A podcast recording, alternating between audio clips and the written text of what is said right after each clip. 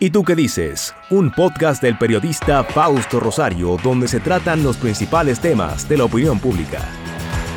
Fue visitadora médico y por pura casualidad, porque estaba enamorado en Santiago, estuvo en alguna de las actividades del Hotel Matún. Incluso llegó un poco tarde a la misa porque él había quedado de juntarse allí en la iglesia La Alta Gracia con algunas personas él es también una de estas personas que no tiene compromiso militar con los constitucionalistas, que no tiene un compromiso político que no fuera con su vieja militancia social cristiana y que se convierte en un testigo excepcional el 19 de diciembre de 1965 con el intento de las tropas de San Isidro y del gobierno provisional, hay que decir, de Héctor García Godoy, de eh, asesinar a Francis Camaño y a su Estado Mayor, que estaba en Santiago.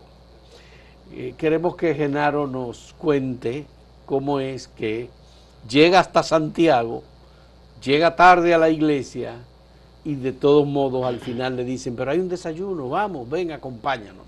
Cuéntanos, ¿cómo llega usted al Hotel Ese 19 eh, de, diciembre. Sí, yo, como tú dijiste, yo había quedado de, juntarme con algunos de los compañeros dirigentes del partido, eh, Javier, Castillo, entre ellos, eh, no recuerdo los nombres de todos. El, caso fue que, perdón, que me cogió el sueño y lo que me despierta es la bulla de la calle la 30 de, de marzo, que iban hacia el cementerio y no pude estar en la iglesia. Me levanto, voy hacia el cementerio y ya se había disipado la actividad que había allí y unos oficiales me dicen que habían dejado su automóvil frente a la iglesia, frente a un peje, qué sé yo qué cosa, así me dijeron ellos. El, restaurante, El Pez Dorado. El Pez Dorado. De Santiago. Y, un histórico restaurante. Así, así es. Y entonces los llevo, me dicen, acompáñanos al hotel que tenemos un desayuno y yo que tengo tiempo suficiente para ir a buscar a mi ¿Esos eran militares? Eran militares, eran militares oficiales. Oficiales.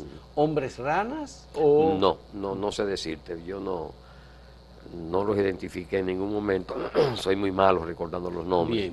Y no me fijé en los rangos que tenían esas cosas. Pero estaban del lado de, de Camaño. Eran, sí, correcto. Eran, constitucionalistas. De acuerdo. Entonces me voy al hotel, me detengo en una calle lateral, el, lado oeste del hotel, y cuando voy a entrar veo un carro público simulando que eran un desperfecto mecánico, pero yo reconocí a uno de ellos que era policía, porque yo estuve preso en Santiago en el 65 también, en junio, y, lo reconocí, le dije a uno de los ranas, digo, chequeate a esa gente que están ahí, que hay uno que es policía. Entonces, entro al hotel, me estoy tomando el desayuno, un refrigerio ahí que brindaron, saludo a alguna gente, y se me hace tarde, pues tengo que buscar a mi novia para ir a misa, a misa de 10 en este caso. Cuando voy saliendo es que me estoy sentado en el carro, estoy con dificultades de salir de donde estaba estacionado, y porque había un circo en la explanada frontal. Y ahí veo que de atrás del circo emergen esta, esta tropa hacen cuerpo tierra. digo, esto no me va a tirar besito. Instintivamente me acuesto en el carro y oigo esa descarga, una descarga al unísono de disparo. Disparos de fusiles. De fusilería, sí. Fusilería. Y hacia el hotel. Hacia el hotel, sí.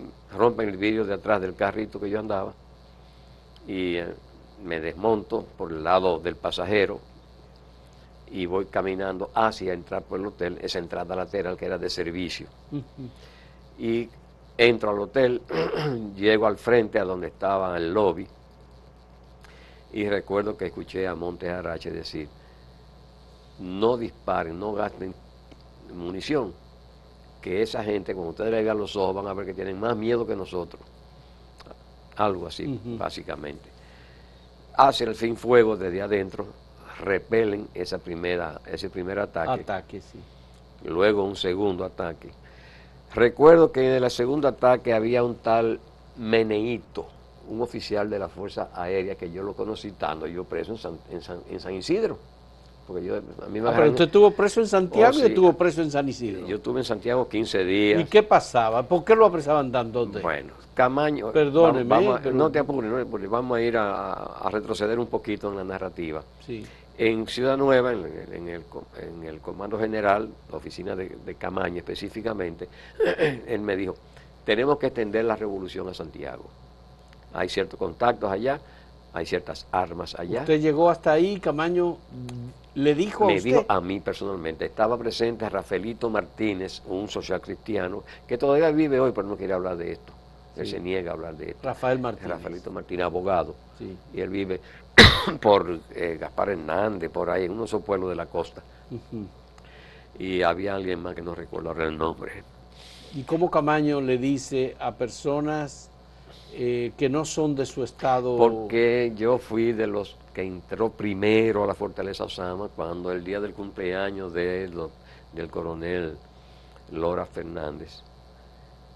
Yo entré a la- a- a- por los boquetes que hizo el, el disparo del tanque. En la pared de la, de la para la toma de la fortaleza Osama. Para la toma, sí, un el 30 de abril. El 30 de abril fue eso. sí. Entré, ya se me ha hecho prisionero los que quedaban adentro de los policías casco blanco. Sí. Y en, el, en, el- en la guagua, una guagua morada de transporte de oficiales de la PN, estaban metiendo armas y me dijo Cabaño, él también personalmente, me dijo, estas armas que caigan en manos de demócratas, no de comunistas, así me dijo él, De demócratas. de demócratas. No de comunistas. No de comunistas específicamente. Yo salí manejando aquello con un militar en la, eh, adentro también, en la, en la puerta. ¿Y Camaño sabía que usted era social cristiano? Sí, él lo sabía porque ya yo estaba en contacto ya con él, lo que se formó después el Comando Beler, que era del social cristiano. Que era del Partido local- Revolucionario en el local Social Cristiano. Eh, anduve por ahí, fui al, al partido, no había nadie, anduve por allí, fui a la El casa. partido estaba ahí en la, en la- en la el- Mercedes, Mercedes, esquina Pablo Hincado. exactamente, Exacto. Pablo. Fui allí a la casa de Kiko Tabar, fui a la casa de otro muchacho del social cristiano. Digo muchachos que éramos todos muchachos en esa Sí, época. En ¿no? esa época, sí. Y nada, estaban en su casa, estaban en la indecisión de esos días, nadie sabía qué estaba, eh, qué estaba sucediendo bien claro. Es decir, que El usted que estuvo en, el, en el grupo de los constitucionalistas y lo apresaron en algún momento. Sí, entonces yo llegué a Santiago porque después Camaño me dijo que fuera, me mandó a Santiago. Hay una declaración que hace el camarada comunista, un gran hombre, a quien le guardo gran respeto.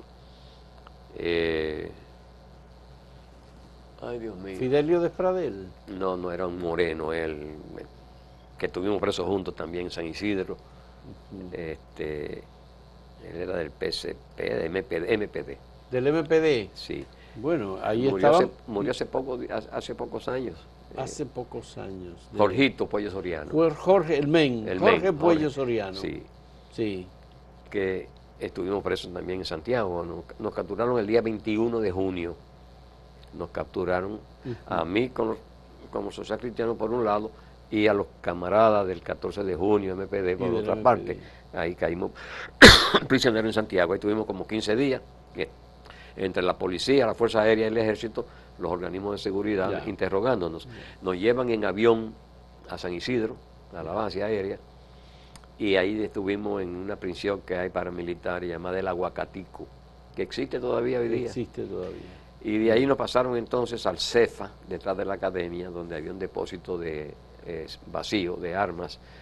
Y ahí estuvimos hasta que nos llevaron a la victoria. Bien. Y hasta que se eh, firmó el acta de conciliación nacional para el gobierno Ya. de García Godoy, hubo amnistía general Lo pusieron en libertad. y nos liberaron a Bien. todos. Vamos a hacer Pero- una, don Genaro, vamos a hacer una primera pausa y retornamos para que sigamos con su narración sobre lo que pasó en, en- en el Hotel Matún, estando usted allí y el ataque de la gente de San Isidro. Vale. Volvemos en un momento con Genaro Brito Blois, testigo del asalto al Hotel Matún con el interés de asesinar fundamentalmente a Francisco Alberto Camaño.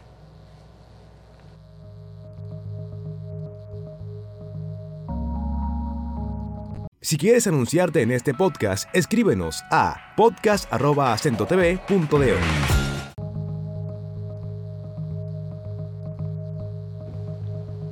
Don Genaro Brito Bloise, vamos a hablar de, después de ese primer ataque en el que ya usted sale perdiendo porque eh, hay el carro suyo donde usted iba resultó dañado. Luego de estas orientaciones del jefe de los hombres ranas, Montes Arache, ¿qué pasó en el Hotel Matún? ¿Qué usted pudo ver que ocurrió? Yo me moví dentro del hotel al comedor. Ahí había una nevera inmensa donde habían tres personas, entre ellos una persona muy obesa, que se metieron allí guareciéndose. Sí. Perdón. Después me moví hacia detrás del, del bar del, del hotel, Bien. que había un depósito. Ahí habían tres individuos, cada uno con una botella de ron, de bebida, qué sé yo, y se la pasaban el uno al otro. Y ahí estaba la concha acústica, y de- me fui a la concha acústica, que estaba frente a la piscina, y- que era en la herradura que forma el, el edificio, la piscina, que estaba vacía. Y ahí habían dos militares de los hombres ranas constitucionalistas que esperaban un aviso de alguien hacia mi izquierda, que es en la parte sur Un aviso. del hotel. Aviso de alguien que estaba en una ventana que le hacía así, que aguantaran, que aguantaran, hasta que él le dijo, hizo así, esa señal. Los dos tipos salieron a ras de, de orilla del hotel y empezaron a disparar a las tropas que venían atacando de nuevo por detrás, el patio español. Sí. Em, Usted vio caer muchos hombres. Bueno, vi por lo menos uno que me impresionó. Era un, un joven oficial, oficial no, militar, no sé el rango, de la Fuerza Aérea, que disparando a, a- a- a tiro de cintura, avanzando en zigzag, cayó ya llegando a la piscina. Uno de los ranas lo, lo aló por el cinturón, lo tiró al fondo de la piscina, porque ten- él tiene que cuidarse también, iba a estar sirviéndose allí, y me pasó el fusil, un FAL, el cual yo nunca usé. No llegué a disparar un tiro. No tengo que... ¿Y por qué le pasaron el fusil a usted? Porque sabían que yo estaba adentro y estaba desarmado, excepto, excepto un revólver que yo tenía, pero eso es un revólver para, no es para un combate de, a campo traviesa, ¿no? Entre militares, sí, sí.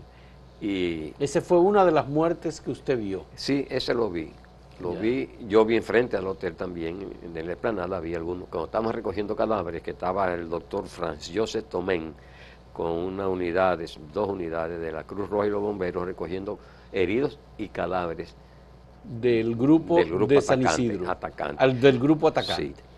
En- voy al segundo piso, me meto en un cuartico pequeño donde habíamos varias personas que estaban buscando como guarecernos, protegiéndonos.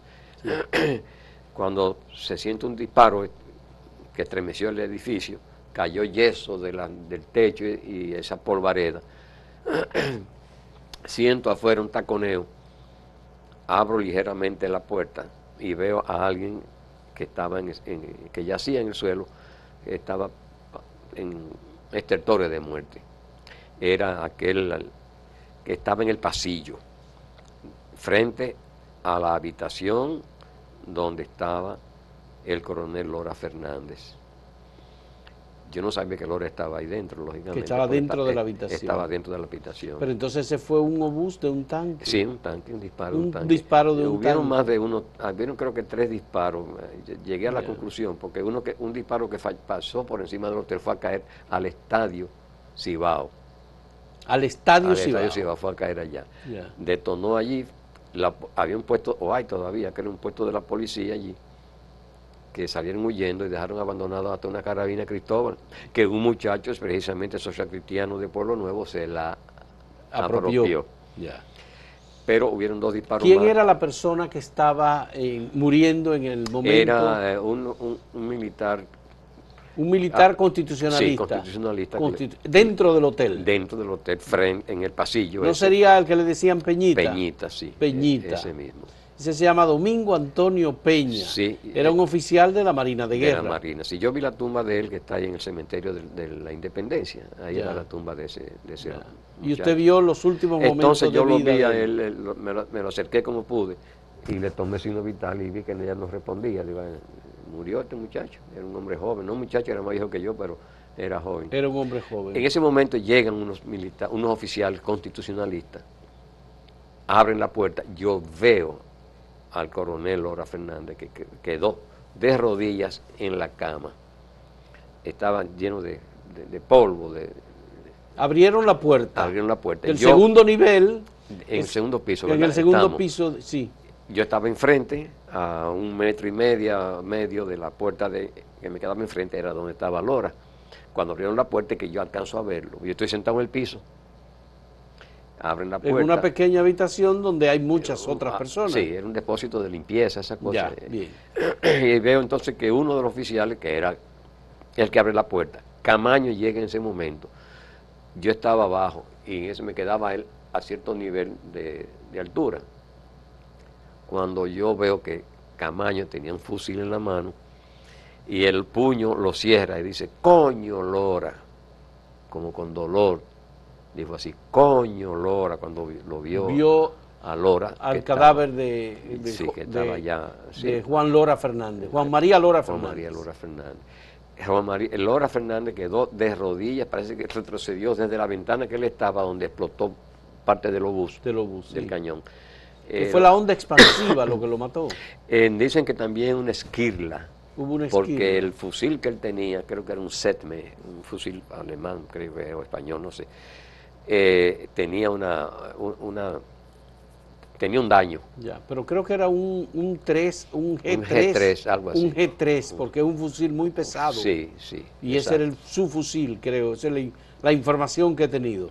Creo que Su así hijo Juan Lora me ha hablado, que lo tiene incluso. Así que, eh, que lo conserva Así. como parte de su patrimonio familiar. Yo no vi el fusil, ni mucho menos vi que tenía una, eh, eh, un impacto, pero dicen que ese fue el mismo que él le penetró a, a- a Lora en alguna parte de su, de su cuerpo y fue que lo mató. Además, como tú dijiste, de la onda expansiva, posiblemente le hizo daño. Eh, ya cuando al- al- yo volví a verlo, cuando salí ya del cuartico ese que yo estaba eh, protegiéndome, eh, lo alcancé a ver ya en- encima de la cama. Lo habían puesto encima de la puesto cama encima de la cama. y estaba una parte creo que arropada con una parte de una sábana, algo así, de la misma cama. Ya. Estaba empolvado de, de polvo, de, De yeso. polvo, del yeso, de- sí del que- techo y esas cosas y las paredes. Ahí ya eh, no tengo más que decir sobre el coronel Lora Fernández, héroe ¿Y nacional. cuál fue la decisión que tomó Camaño, Montes Arache y los demás altos militares Bien. constitucionalistas a partir de la muerte de Juan María Lora Fernández? Eh, yo ¿Eso cambió el escenario? Sí lo cambió definitivamente. Yo estaba precisamente parado en la escalera, en la escalinata que sube al segundo piso, cuando venían bajando Camaño, eh, Estaba Héctor Aristi, La Chapelle. eh, todo eso, sí, Sí. eh, Bordas, eh, sí, Bordas estaba ahí y también. venían con un cónsul americano, que en esa época había un consulado Ah, ya, pero ya, ya eso entonces ya eso es después del mediodía. Yo no recuerdo la hora. Porque el cónsul americano en Santiago visita el lugar, Sí, pero después que él se va hay una ofensiva otra vez. sí, eh, él intentó irse, no, él intentó irse, no lo dejaron irse, porque le- eh, uno de los oficiales fue que le dijo a Camaño, no, pero ese no puede irse, ese es el seguro de vida de nosotros, se queda aquí con nosotros también. Y dejaron al cónsul allí. Es lo que tengo Lo dejaron. Tengo Pero la eso. información que tengo es que Montes Arache fue que le dijo Ajá. al cónsul, lo que nosotros podríamos hacer es dejarlo usted aquí, pero no lo hizo. No lo hicieron. Supuest- ah, bueno, esa supuestamente parte, no esa lo parte yo la desconozco. Si fue, pues yo lo oí nada más que dijo, no, ese es el hombre, de- ese es el seguro de vida de nosotros. Él se debe quedar aquí, o se queda aquí con nosotros. Además que, que estaban tratando de comunicarse con Héctor García Godoy, el presidente provisional, Eh, supongo, para que tratara de detener ese ataque. Porque ahí en el hotel estaban alojados muchísimas, varias personas de- del circo este que eran norteamericanos. Sí. El interés del cónsul, supuestamente, creo yo, era sacar su gente de allí. Sí. Pero Ah. el interés de Camaño era conservar la vida de los Bueno, la de todo el mundo. allí. Ya en ese, en ese momento se estaba planeando, eh, juntando tapón bagá de las botellas de, de Sí. bagá, de vino, de lo que sea, y se estaban tiznando para camuflajearse, para que cuando eh, oscureciera, salirse del hotel con mucho cuidado para penetrar a la ciudad Y tomar la y ciudad de tomar la ciudad o intentar hacerlo, por, por lo menos te- tomar el- los cuartelitos de la policía que estaban cercanos y con eso entonces empezar a armar gente. Eh, yo no sé si había gente en el pueblo que estaban preparándose para eso, yo no lo sé, no Sí. quiero. Bueno, usted sabe que hubo grandes movilizaciones en la capital Ah, y en sí. otros pueblos Sí, y que hubo un esfuerzo muy grande de todos los que estaban con el PRD y con el- los constitucionalistas para eh, detener ese ataque. Fue el mismo Juan Bosch, tengo entendido, que llamó a movilizar y a quemar todo lo que fuera posible de quemar. no, yo desconocía ese detalle, pero no es de dudarse. Bien. Eh, Vamos a hacer un- una última pausa. no. en este diálogo con don Genaro Brito Bloise, que estuvo en Santiago, en el Hotel Matún, en el momento en que se produjo el ataque el 19 de diciembre de 1965. No sé.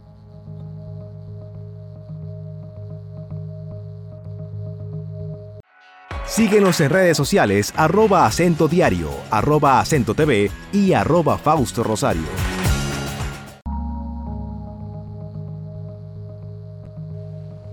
Don Genaro, cuénteme, ¿cómo usted vivió ese momento y en qué momento usted sale? Y las cosas que ocurrieron allí que le llamaron la atención, por supuesto. Bien, hubo una... Porque usted no quiso tomar el arma, usted no, No no, usó, no disparó contra No, nadie. no, no, la tuve el arma, pero no la disparé, Bien, no la usé nunca. cuénteme entonces. Eh, el, hay situaciones hasta jocosas. Una fue los tipos que estaban bebiendo alcohol, los tres tipos Sí. que estaban allí, cada uno con una- Aprovechando el momento en que... No, que estaban dándose un humo para morirse contentos. Sí, Entonces, había una mujer gorda del circo sí, esa señora. que sí, estaba en la bañera y para sacar a esa mujer de ahí tuvieron casi que una grúa porque era, como entre cuatro hombres tratando de Era un una sacar- señora miembro del circo. Oh, sí.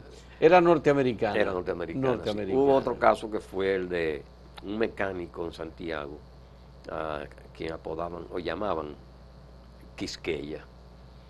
Quisqueya andaba bebiendo un trago en los pasillos, en el pasillo del segundo piso, y una bala perdida se le pegó en la cabeza y lo mató. Ah, Lo Quisqueya. mató. Ese- Ese Quisqueya. Un mecánico. Era mecánico de Volkswagen. Ya. Eh, pues yo después de eso, que se eh, iban ya a, a sacar a los militares constitucionalistas, las tropas yanquis que llegaron, llegaron y se metieron al hotel, a la parte delan- delantera, y ya se preparaban los constitucionalistas para traerlos a la capital. Eh, el fusil que yo tenía y un revólver, que era mío, de mi propiedad, pero no tenía permiso, se lo entregué a un oficial eh, Dante Canela. Ah, sí, sí, sí, Dante Canela. Dante sí. Era un miembro del equipo constitucionalista. Sí, Pensando yo que después lo muy iba cerca siempre de Camaño. Sí. Y después vine a, ver si me lo daba, por lo menos el revólver, porque el fusil ese era del ejército, lo que sea, pero el revólver era mío. Y dijo, no, los, yo- los yanquis me quitaron todo lo que no era mi arma de reglamento. Ya. Ahí perdí el revólver. Perdió el revólver. Después yo regresé a la capital, al trabajo que yo tenía, de auditor del banco, donde ya yo estaba, como decimos en buen cristiano, bajeado. Ya no querían saber de mí en el banco porque yo estaba tildado de comunista por un señor cubano que era el gerente general del Chase, Pero de comunista por haber participado, por haber participado en la revolución. en la revolución. Sí. Lo cual no era cierto, yo no era comunista, nunca lo he sido, No. ni lo seré. Pero ni Camaño tampoco. No, tampoco Camaño. Porque cuando Camaño me mandó aquí, me dijo, mira, el plan es este, tomar... Por lo menos en esa época, ¿no? No, en esa época, claro, después Sí. ya fue distinto. Sí. Él me dijo que los cu- cuarteles de la policía que se tomen las armas, que sean, me repitió lo que me dijo la primera vez de la Fortaleza Osama, que sean para armas para demócratas. Demócratas. eso me lo dijo dos veces y fue bien específico en ello, lo cual no sucedió nunca. Lo, del- lo de los cuarteles de Santiago, cuando se llegó a hacer la, la operación. ¿A usted lo marcó ese acontecimiento? Mm, No, tú sabes que no. Yo supe siempre la tranquilidad de que no me iba a pasar nada. Quiero que sepa algo, que, lo que eh, tú y el público que pueda ver este programa. A nosotros, a ninguno, nos maltrataron en ningún momento, físicamente, no, ni siquiera psicológicamente. nada. Algún que otro guardia decía, "Ve, estos comunistas diablo, que matarlos toditos. Y cuando eso fue una cosa muy rara, muy eventual. Pero golpes, nunca en la vida nos dieron una, ni una galleta. En, cuando usted Cuando estuvo tuvimos detenido. prisionero, ni en Santiago, Ni en Santiago, ni, ni en la, ni en la Fuerza Aérea de Santo Domingo, ni tampoco en la en el CEFA, Ya. que eran los más Pero hay testimonios de fusilamientos. Y- yo no sé decirte, pues yo no vi nunca nada de eso. Eh, fíjate, Jorgito Pollo Soriano, que fuimos compañeros de prisión, él lo declara y lo hizo, lo hizo, lo hizo públicamente y está en el Archivo General de la Nación con una entrevista que le hicieron a él. Eso mismo, que no nos maltrataron. Dice, él, el único sitio donde no nos maltrataron fue en San Isidro. Él dijo así, creo que fue. Ya. Eso está en el archivo de la Nación. Yo tengo el escrito en algún sitio, pero no, te- no tenemos tiempo ahora para yo buscarlo en mi teléfono. Algo que usted escribió. No, él, el Jorgito. Puello, sí. Sí, Su declaración su declaración. está transcrita. Pero eso está en el Archivo General Sí, de la. Nación. Sí, el archivo ha hecho un acopio. Sí, a mí también me hicieron una entrevista. ¿A usted también lo Sí, entrevistó el archivo? Sí. Sobre el caso del Hotel Matún, Bueno, en general de la revolución. sobre la eh, mi revolución. participación. Ya. Y aquí en Santo Domingo, que, que aparte de, de haber estado en el 30 de, de abril en la toma de la fortaleza Osama, ¿qué otra cosa usted hizo? Usted estuvo en el comando de los socialcristianos. Sí, pero al principio yo no, no había comando todavía, se estaban empezando a formar algunos comandos. Los primeros fueron, lógicamente, los del 14 de junio, que eran gente que ya tenían cierta organización Y experiencia, entrenamiento sí, en eso. entrenamiento militar, sí. Eh, Sí. Pero todavía no. Yo estuve en varios sitios, en el puente, en Villa Francisca, en la, en la Máximo Gómez, frente al cementerio, ahí dormí en una casa de un prostíbulo. Dormí en una cama con una muchacha de esa trabajadora, le llaman trabajadora social a- a- en ese, En hoy ese día. tiempo, sí. En mi época le decían, Ujú, sí, pero a veces no se usa mucha palabra. ya. Pero usted... eh, No dormía ahí porque no había, estaba cansado. Un muchacho homosexual o gay, si prefieren llamarle así. Si lo quieren borrar, lo borran después de la del- cuando editen, porque ahora antes le llamaban y ese tipo nos, nos dio una cena de eh, plátano con arenque sabrosísima. Pero yo no podía salir de ahí, era de noche. Y no iba a, aventurarme a salir para que me confundan o me manden. Pero ese era un comando No, no, era, yo era único, único. único. Ya. Yo Porque hubo un comando en la Revolución de Abril, un comando eh, de, de homosexuales, que era un comando de gente muy bueno, valiente. habían los rolitas, le llamaban, no Sí. sé si era porque eran homosexuales o, por qué, pero habían de todo, eran delincue- delincuentes la mayoría. Esos rolitas mataron a un rana precisamente. Y Monte subió al comando, que era por la, por la Mella, con Santomé, algo así, que ellos estaban dispuestos a barrerlo, pero lo, lo controlaron a Monte, porque habían matado a uno de sus hombres. Bien, bien. Muchas gracias Bueno, pues. a Genaro Brito Bloise por este testimonio de estos acontecimientos ocurridos en Santiago, en lo que él estuvo, eh, en el asalto al Hotel Matún y el intento de asesinato de Francisco Alberto Camacho. Muchas gracias, don Genaro. A usted, Rosario. Le deseo suerte y que siga eh, eh, contribuyendo, digamos, con el proceso democrático. Muy Muchas amable. gracias. Gracias a usted. Señores, hasta luego. Muy agradecido de ustedes por su compañía.